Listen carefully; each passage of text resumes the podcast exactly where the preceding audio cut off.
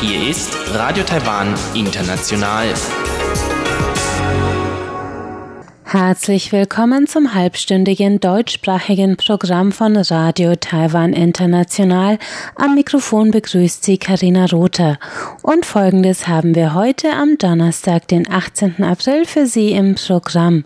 Zuerst hören Sie die Tagesnachrichten. Darauf folgt Aktuelles aus der Wirtschaft mit Frank Pewitz, heute noch einmal zum jährlichen Dankesdinner der amerikanischen Handelskammer.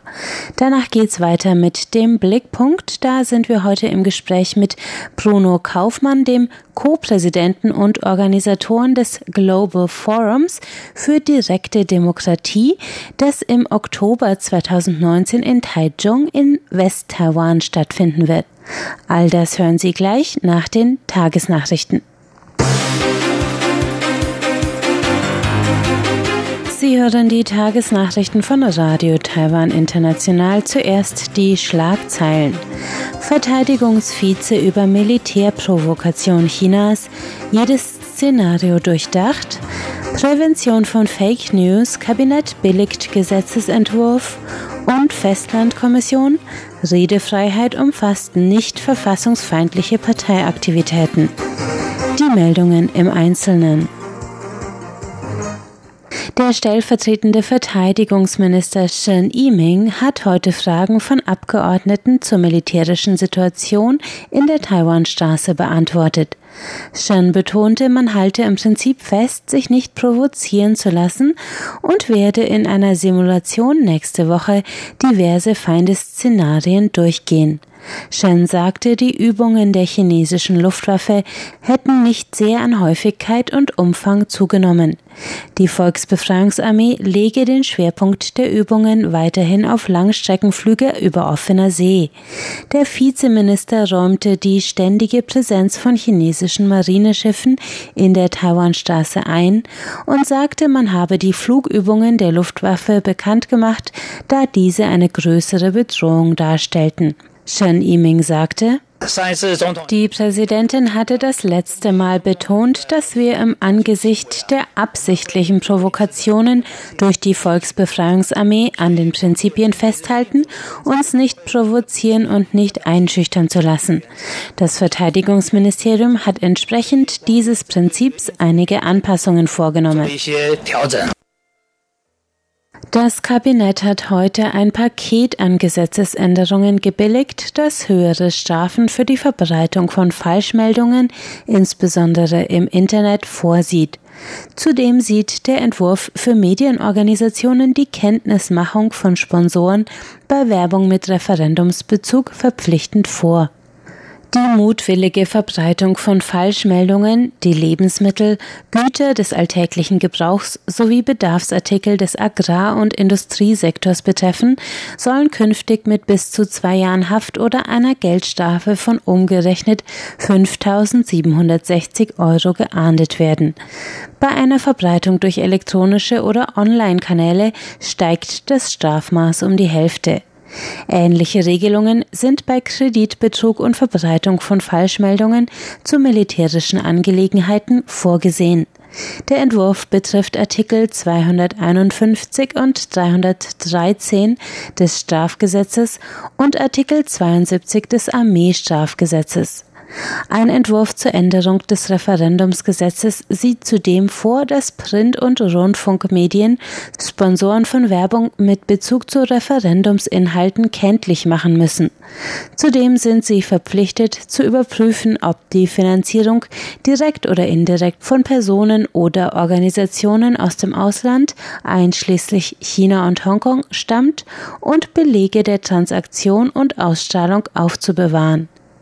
Bei Zuwiderhandlung schreibt der Entwurf ein Höchstmaß von umgerechnet 57.000 Euro oder das Doppelte des Ausstrahlungspreises vor. Die Kommission für Festlandangelegenheiten hat heute einen für den 20. April von Taiwans New Power Party geplanten Vortrag des chinesischen Wissenschaftlers Li Yi als inakzeptabel bezeichnet. Li Yi vertritt eine Vereinigung mit Taiwan mit militärischen Mitteln und soll am 20. April auf einer Veranstaltung zur Taiwan-China-Beziehung per Livestream-Übertragung einen Vortrag zu seinen Theorien halten. Chiu Zhuizheng, der Vizevorsitzende der Festlandkommission, sagte heute, Ziele und Handeln einer Partei, die die Existenz der Republik China Taiwan oder das freiheitlich-demokratische System der Verfassungsherrschaft gefährdeten, verstießen gegen die Verfassung und seien daher nicht im Recht der Redefreiheit eingeschlossen.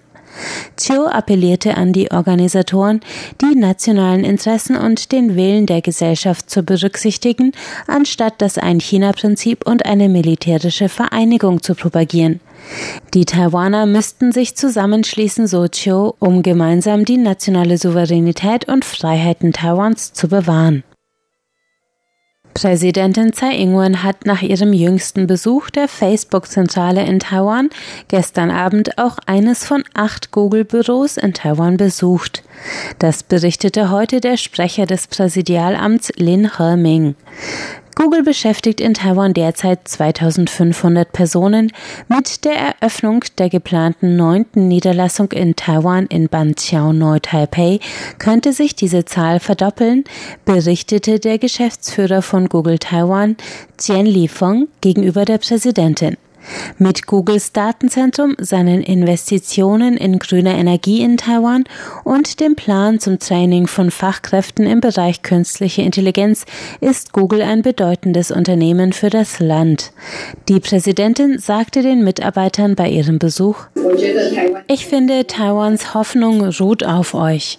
Daher hoffe ich, dass ihr eure Fähigkeiten neben der Entwicklung eures Geschäfts auch für Taiwans Sichtbarkeit in der Welt einsetzt und euch in Demokratie und Politik engagiert.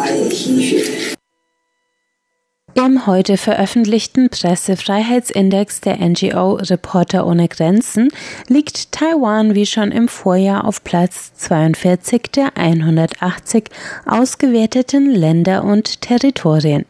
Wie auch die USA auf Platz 48 befindet sich Taiwan im Bereich einer zufriedenstellenden Pressefreiheit. Reporter ohne Grenzen bewertete Taiwans Medienlandschaft als stark polarisiert und dominiert von Sensationsberichten und Profitinteressen.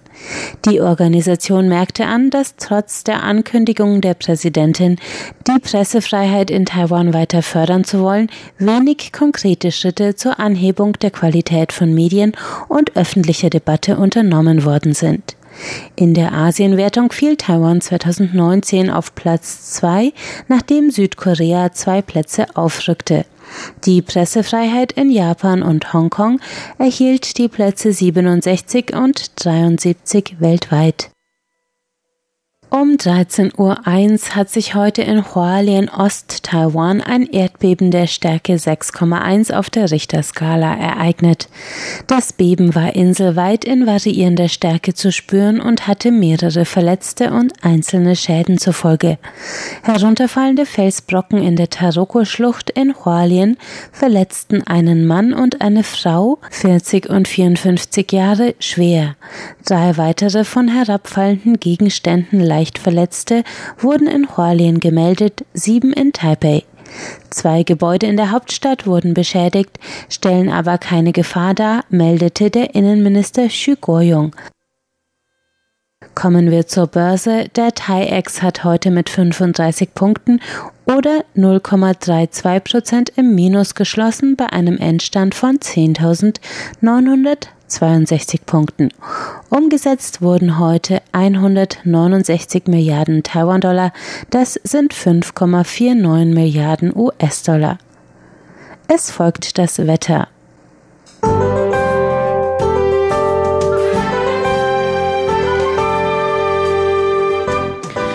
Bewölkt, aber trocken war es landesweit an diesem Donnerstag mit Werten zwischen 22 und 28 im Süden des Landes bis zu 21 Grad. Morgen sind die Temperaturen gleichbleibend, das Gewitterrisiko im Norden steigt, inselweit kann es zu Regenfällen kommen. Die Tageshöchstwerte liegen bei bis zu 31 Grad in Chiayi in West-Taiwan.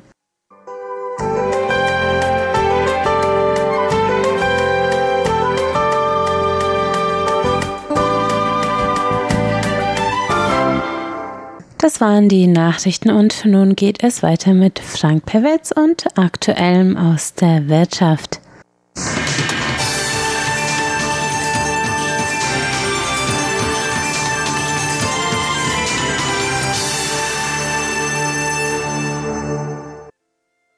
Herzlich willkommen bei Aktuellem aus der Wirtschaft. Es begrüßt die Frank Pewitz. Heute geht's weiter mit dem jährlichen Dankesdinner der amerikanischen Handelskammer, eine Veranstaltung zur Pflege der guten Beziehungen mit Taiwans Regierungseinrichtungen.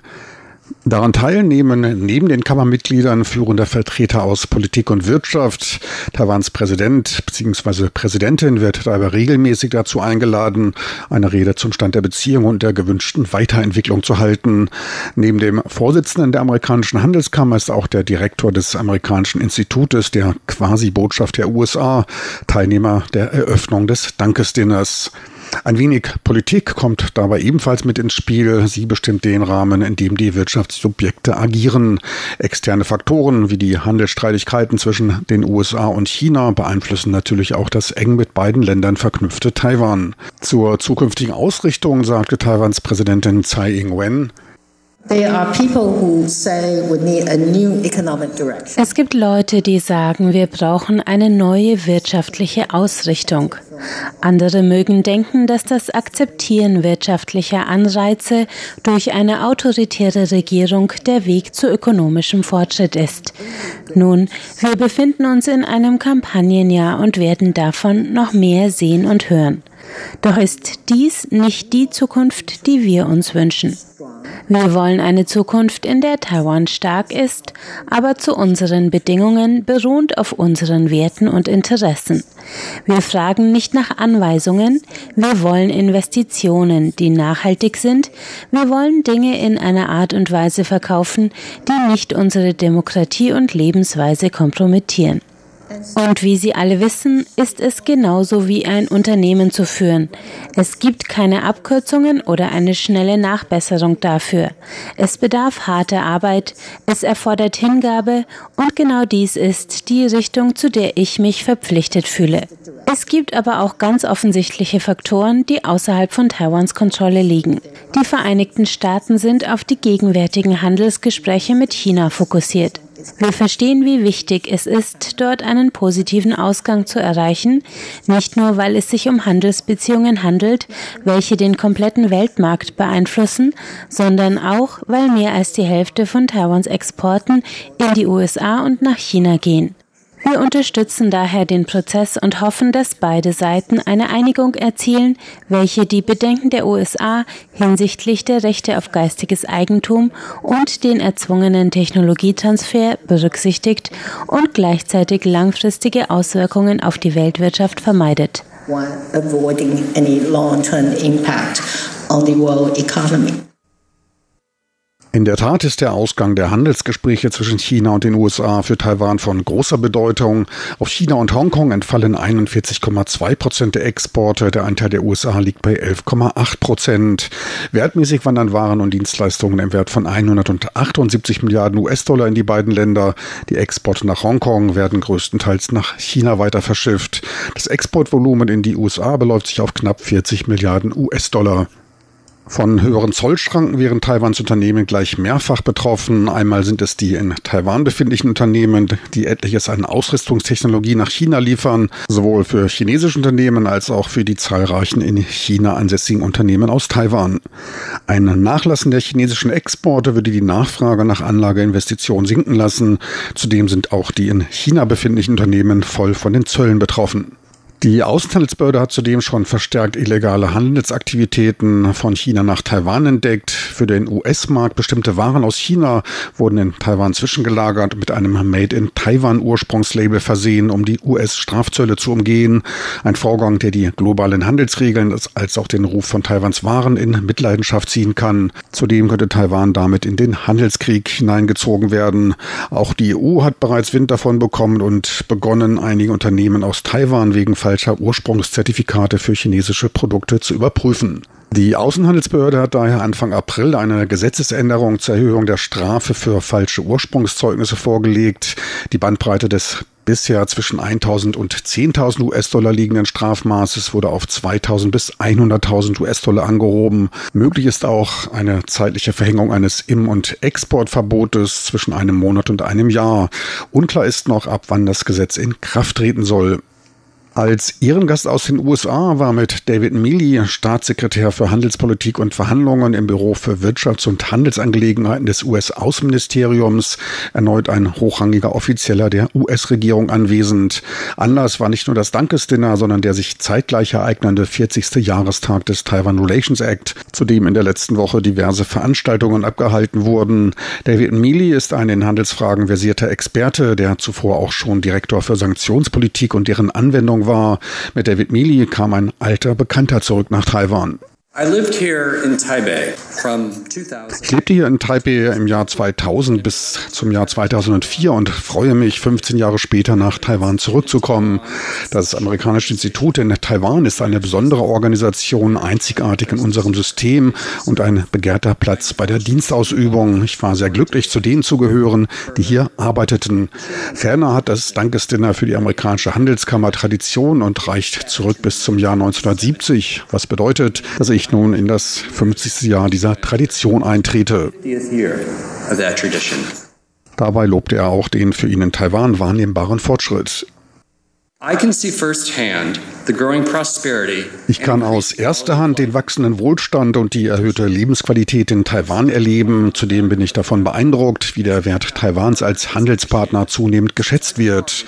Seit meiner Abreise im Jahr 2004 hat sich das Pro-Kopf-Bruttoinlandsprodukt auf Basis der Kaufkraftparität verdoppelt. Taiwan hat auf dem Index für wirtschaftliche Freiheit der Heritage Stiftung sich vom 26. auf den 10. Platz verbessert und der bilaterale Handel mit den USA USA wuchs um 40 Prozent. Auf was ich mit diesem Runterrattern der Statistiken hinweisen will, ist die einfache Wahrheit, dass die Basis für die optimistische Haltung zu Taiwan in langfristigen und stabilen Trends verwurzelt ist. Und ich bin überzeugt davon, dass wir auch in Zukunft noch viel von dieser positiven Geschichte erzählen können. Zu den Handelsbeziehungen zwischen den USA und Taiwan sagte er, As a starting point, we should reflect als Ausgangspunkt sollte man darüber nachdenken, wieso unsere kommerziellen Bindungen in jeder Hinsicht so bemerkenswert sind. Taiwan ist der elftgrößte Handelspartner der USA. Wenn man sich die zehn größten Handelspartner der USA anschaut und sie mit Taiwan vergleicht, so treiben nur Kanada und Mexiko auf Pro-Kopf-Basis mehr Handel mit uns. Die USA sind Taiwans zweitgrößter Handelspartner nach China. Doch wie Sie natürlich alle wissen, sind etliche der Exporte Taiwans nach China Komponenten, die in die Produkte eingebaut werden, die letztlich in die USA verschifft werden. Die Natur unserer wirtschaftlichen Interaktion ist daher in den gewöhnlichen Statistiken wohl unterbewertet. Ein kürzlicher Bericht kam zum Beispiel zu dem Schluss, dass die USA tatsächlich die größte Quelle der Exportnachfrage für Taiwan seien und allein für 29 Prozent der Aufträge verantwortlich sind. Bei den Handelsbeziehungen dürfte sich besonders US-Präsident Donald Trump über die relativ ausgeglichene Bilanz freuen. Der Handelsüberschuss Taiwans belief sich auf lediglich 5 Milliarden US-Dollar. In früheren Zeiten war dieser dreimal so hoch. Er lobte ferner den Innovationsgeist Taiwans der sich nicht nur auf den technischen Bereich, sondern auch auf Geschäftsmodelle bezieht. Das gesamte, die Verbraucherelektronik-Lieferkette antreibende OEM-Modell wäre ohne den neuen Ansatz aus Taiwan nicht möglich geworden. Positive Worte fand er auch für den fortgeschrittenen Schutz geistigen Eigentums, ein für die US-Politik absolut vorranghabender Aspekt. David Mealy und eine Delegation von US-Richtern und Staatsanwälten tauschten sich dann noch mit Vertretern von Taiwans Justizministeriums, des IP-Gerichtes und Taiwans Behörde für geistiges Eigentum über digitale Piraterie aus. Dabei ging es vor allem um den Schutz von Filmen, Musik, Büchern und Software vor illegalem, den Rechtehalter leer ausgehenden lassenden Downloads. Das war's heute aus Aktuellem aus der Wirtschaft mit Frank Pewitz. Besten Dank fürs Interesse. Tschüss und auf Wiedersehen. Bis zur nächsten Woche.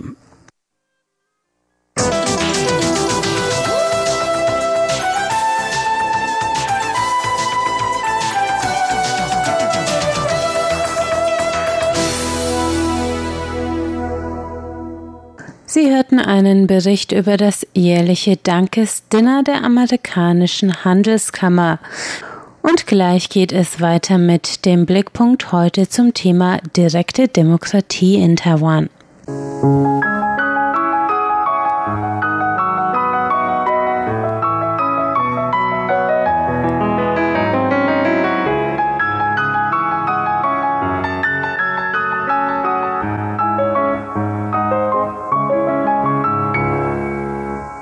Blickpunkt sind wir heute im Gespräch mit Bruno Kaufmann. Der Journalist und Politikwissenschaftler setzt sich weltweit für direkte Demokratie, also Referenten und Volksentscheide ein und ist seit vielen Jahren auch in engem Austausch mit Taiwan. Im Oktober dieses Jahres wird das von Bruno Kaufmann mitbegründete Global Forum in Taichung in West-Taiwan stattfinden. Dazu mehr jetzt im Blickpunkt.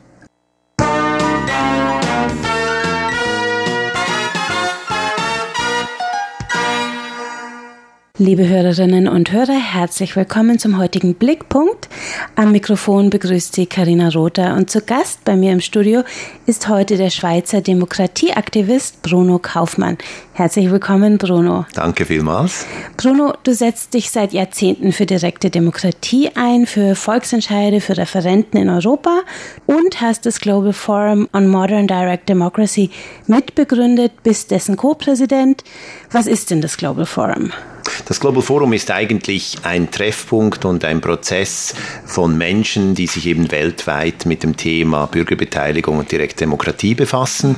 Es wurde 2008 in Aarau in der Schweiz, zufälligerweise mein Geburtsort, äh, zum ersten Mal durchgeführt und ist seither gewachsen und um die Welt herum auch äh, gezogen. Wir hatten ein Treffen in Seoul 2009, dann in Kalifornien, San Francisco. Später sind wir nach Uruguay, nach Tunesien, ins Baskenland, Rom äh, und werden jetzt eben nach Taiwan kommen. Eigentlich äh, ist das Global Forum äh, angedacht, dass man sich dort trifft, wo eben zu diesem Thema der Bürgerbeteiligung und direkten Demokratie viel läuft. Mhm. Und du sagst, es kommt nach Taiwan, du sagst, wo im Bereich Demokratie, direkte Demokratie viel läuft. Was läuft denn hier und wie kam diese Zusammenarbeit mit Taiwan und dem Global Forum zustande? Ja, ich bin selbst schon seit 16 Jahren immer wieder nach Taiwan gekommen, weil 2003 wurde das erste Gesetz über Direktdemokratie in Taiwan eingeführt. Äh, damals gab es ja in der Verfassung bereits diese Idee eigentlich, dass die Menschen auch über Sachen abstimmen können, eigene Ideen einbringen können, aber es gab kein Gesetz und seit 2003 gibt es eines, aber es war zunächst ein Gesetz, das nicht gut funktioniert hat, weil es sehr hohe Hürden hatte. Und jetzt vor einem Jahr dann kam es zu diesem Durchbruch, dass eben die Hürden gesenkt wurden, dass Menschen mit relativ wenigen Unterschriften Initiativen lancieren können. Und im letzten Herbst, im November, gab es ja dann zehn Volksabstimmungen gleichzeitig auf nationaler Ebene. Und das ist weltweit weltweit schon ziemlich einzigartig. Ja, das heißt, die direkte Demokratie ist sozusagen schon in Aktion in Taiwan. Und wo setzt das Global Forum jetzt an? Also was wird Anfang Oktober findet es ja statt, 2. bis 7. 5. 2. bis 5. Oktober in Taichung in West-Taiwan. Was wird dort passieren? Was äh, können wir erwarten von dem Programm? Hm. Das Thema dieses Forums ist, wie man eigentlich Demokratiebewegungen von der Straße in institutionalisierte Direktdemokratie verwandelt. Das ist eine Herausforderung in der ganzen Welt. Überall, wo es sogenannte demokratische Revolutionen gibt, wollen die Menschen nachher nicht einfach ihre Stimme abgeben können für jemand anderen, sondern selber die Stimme bewahren und sie aufrechterhalten durch eben institutionalisierte Direktdemokratie. Und das ist oft sehr, sehr schwierig, weil sehr oft nach der Bewegung, nach dem Protest geht man wieder nach Hause und denkt, jetzt ist der Durchbruch geschafft, jetzt haben wir wir gute, äh, ein gutes Führungspersonal gewählt, aber das funktioniert natürlich oft sehr nicht, weil ja dieses Führungspersonal dann wieder damit beschäftigt mhm. ist, die eigene Macht zu bewahren und eben nicht weiter zu demokratisieren. Und in Taiwan ist es jetzt nach vielen Kämpfen, vor allem auch mit der Bewegung der Sonnenblumen, Sunflower Movement, eben gelungen, diesen Durchbruch zu schaffen. Und jetzt geht es eigentlich darum, nicht unbedingt die Frage, ob Direktdemokratie, sondern wie. Und das ist ja hier das Hauptthema und so ist es in allen anderen Ländern, wo man diese Dinge und diese Instrumente einführt. Oft geht es dann um die Details, es geht um die Verfahren, es geht um die Infrastruktur und das alles werden wir hier diskutieren. Mhm. Und was was werdet ihr tun, um die Bevölkerung an dieses Thema stärker ranzuführen? Direkte Demokratie ist ja gerade hier in Taiwan, du hast von der Sonnenblumenbewegung gesprochen, doch sehr ein Interessensschwerpunkt der Aktivisten, aber vielen in der Bevölkerung geht der Wandel vielleicht auch sehr schnell von vor 40 Jahren noch eine, ein autoritäres System und jetzt diese Demokratie mit Volksentscheiden. Habt ihr für das Global Forum Initiativen geplant, um das richtig ins Volk hineinzutragen, euer Konzept? Also wir müssen es ja nicht ins Volk tragen durch diese Rechte, die es jetzt gibt, durch diese Unterschriftensammlungen, durch diese Initiativen, die ja äh, kontroverse Themen wie gleichgeschlechtliche Ehe, wie Energien, Nuklearenergie, wie äh, äh, Lebensmittelsicherheit ansprechen. Das sind ja Themen, die die Menschen beschäftigen. Also man kann sagen, Direktdemokratie an sich ist etwas Abstraktes, aber wenn man dann mitbestimmen darf, wenn man eben eingeladen ist, auch zu unterschreiben für solche Abstimmungen, dann ist das etwas sehr Konkretes. Nur, und da hast du ja natürlich recht, in der Mentalität, in der Kultur sehr vieler Menschen ist ja immer noch die Idee eigentlich des gewählten Führers da, also ein paternalistisches äh, System und in der äh, Gegenwart sind die jungen Generationen ganz anders darauf eingestellt und das führt natürlich zu Konflikten, das führt zu Missverständnissen, es führt auch zu Frustrationen. Und wir wollen eigentlich dazu beitragen, äh, diese Diskussion über, wie kann man es besser machen, was kann man von diesen ersten Erfahrungen, die gemacht worden sind, lernen und vor allem auch Begegnungen zu ermöglichen zwischen Menschen, die seit vielen Jahrzehnten sich mit diesen Themen beschäftigen und anderen, die jetzt frisch sich dafür einsetzen. Und Taiwan ist in dem Sinn irgendwo in der Mitte zwischen jenen, die eben äh, mehr Demokratie wollen und jenen, die das schon seit längerem auch praktizieren können. Das heißt, Wer wird da teilnehmen an dem Global Forum im Oktober? Das ist äh, in dem Sinne eine offene Frage, weil äh, die, äh, die Global Foren sind offene, kostenlose Veranstaltungen. Das heißt, man muss dafür nichts bezahlen. Jeder ist eingeladen, jede ist eingeladen, daran sich zu beteiligen. Aber die Erfahrung zeigt, es sind vor allem Menschen, die eben in der Praxis damit zu tun haben. Das können Politiker sein, das können auch Beamte sein von den Wahlbehörden, das können Journalisten sein, die darüber berichten, es können Wissenschaftler sein, die das analysieren, aber auch sehr viele Menschen, die sich einfach im Alltag für ein Thema interessieren oder engagieren, also Bürger, aktive Bürger kann man sagen, Bürgerinnen, und die äh, sind eingeladen an diesen Foren und wir, wir sind normalerweise so zwischen 400 bis 800 Menschen aus im letzten Jahr äh, 150 Ländern, also das ist ein wirklich globales Forum. Ja, und ich habe von einer besonderen Aktion gehört, die für den Kontext des Forums geplant ist, nämlich die Taiwan Democracy Train. Könntest du das noch vorstellen, was ihr da vorhabt? Ja, also bei jedem Forum versuchen wir sozusagen nicht einfach eine Veranstaltung, eine Konferenz zu veranstalten, wo man dann sitzt und einige reden was und dann hat man Kaffeepause, sondern letztlich auch rundherum eine Aktivität, die den Menschen, die nach Taiwan zum Beispiel kommen, es eben auch ermöglicht, mit Menschen hier vor Ort in ihren Gemeinden, ihren Ortschaften zu diskutieren. Und sehr oft passiert das dann, dass man sich sozusagen sozusagen an den einen oder anderen Ort hinbewegt. Aber in diesem Jahr haben wir jetzt etwas ganz anderes vorgesehen. Äh, wir werden einen Demokratiezug organisieren. Das heißt, von Taipei im Norden bis Kaohsiung im Süden wird dieser Zug in den Tagen vor dem Forum äh, unterwegs sein und die Teilnehmenden äh, sind eingeladen, sich daran zu beteiligen. Der Zug wird dann an Bahnhöfen anhalten und dort werden Diskussionen veranstaltet. Man kann mitreisen. Also ich denke, dieser Demokratiezug ist ein sehr schönes Beispiel, wie man eben ganz konkret auch über Demokratie vor Ort mit den Menschen diskutieren kann. Das wird sicher sehr interessant. Ja, dann äh, wünsche ich dir und wünsche ich euch vom Global Forum ganz viel Erfolg und wir werden natürlich im Oktober davon berichten. Ja, und ich hoffe, ihr werdet auf den Demokratiezug dabei sein. Das hoffe ich auch. Vielen Dank, dass Danke du da warst. Danke vielmals. Danke. Sie hörten den Blickpunkt und der Schweizer Demokratieaktivist Bruno Kaufmann sprach über das Global Forum, das im Oktober in Taichung stattfinden wird.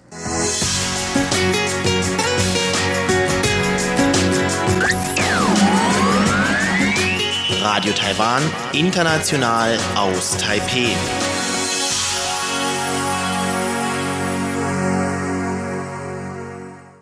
Und damit sind wir am Ende der heutigen halbstündigen Sendung von Radio Taiwan International an diesem Donnerstag, den 18. April. Das Gehörte finden Sie wie immer auch auf unserer Homepage unter www.de.rti.org.tv. Außerdem sind wir auf Facebook unter Radio Taiwan International Deutsch vertreten.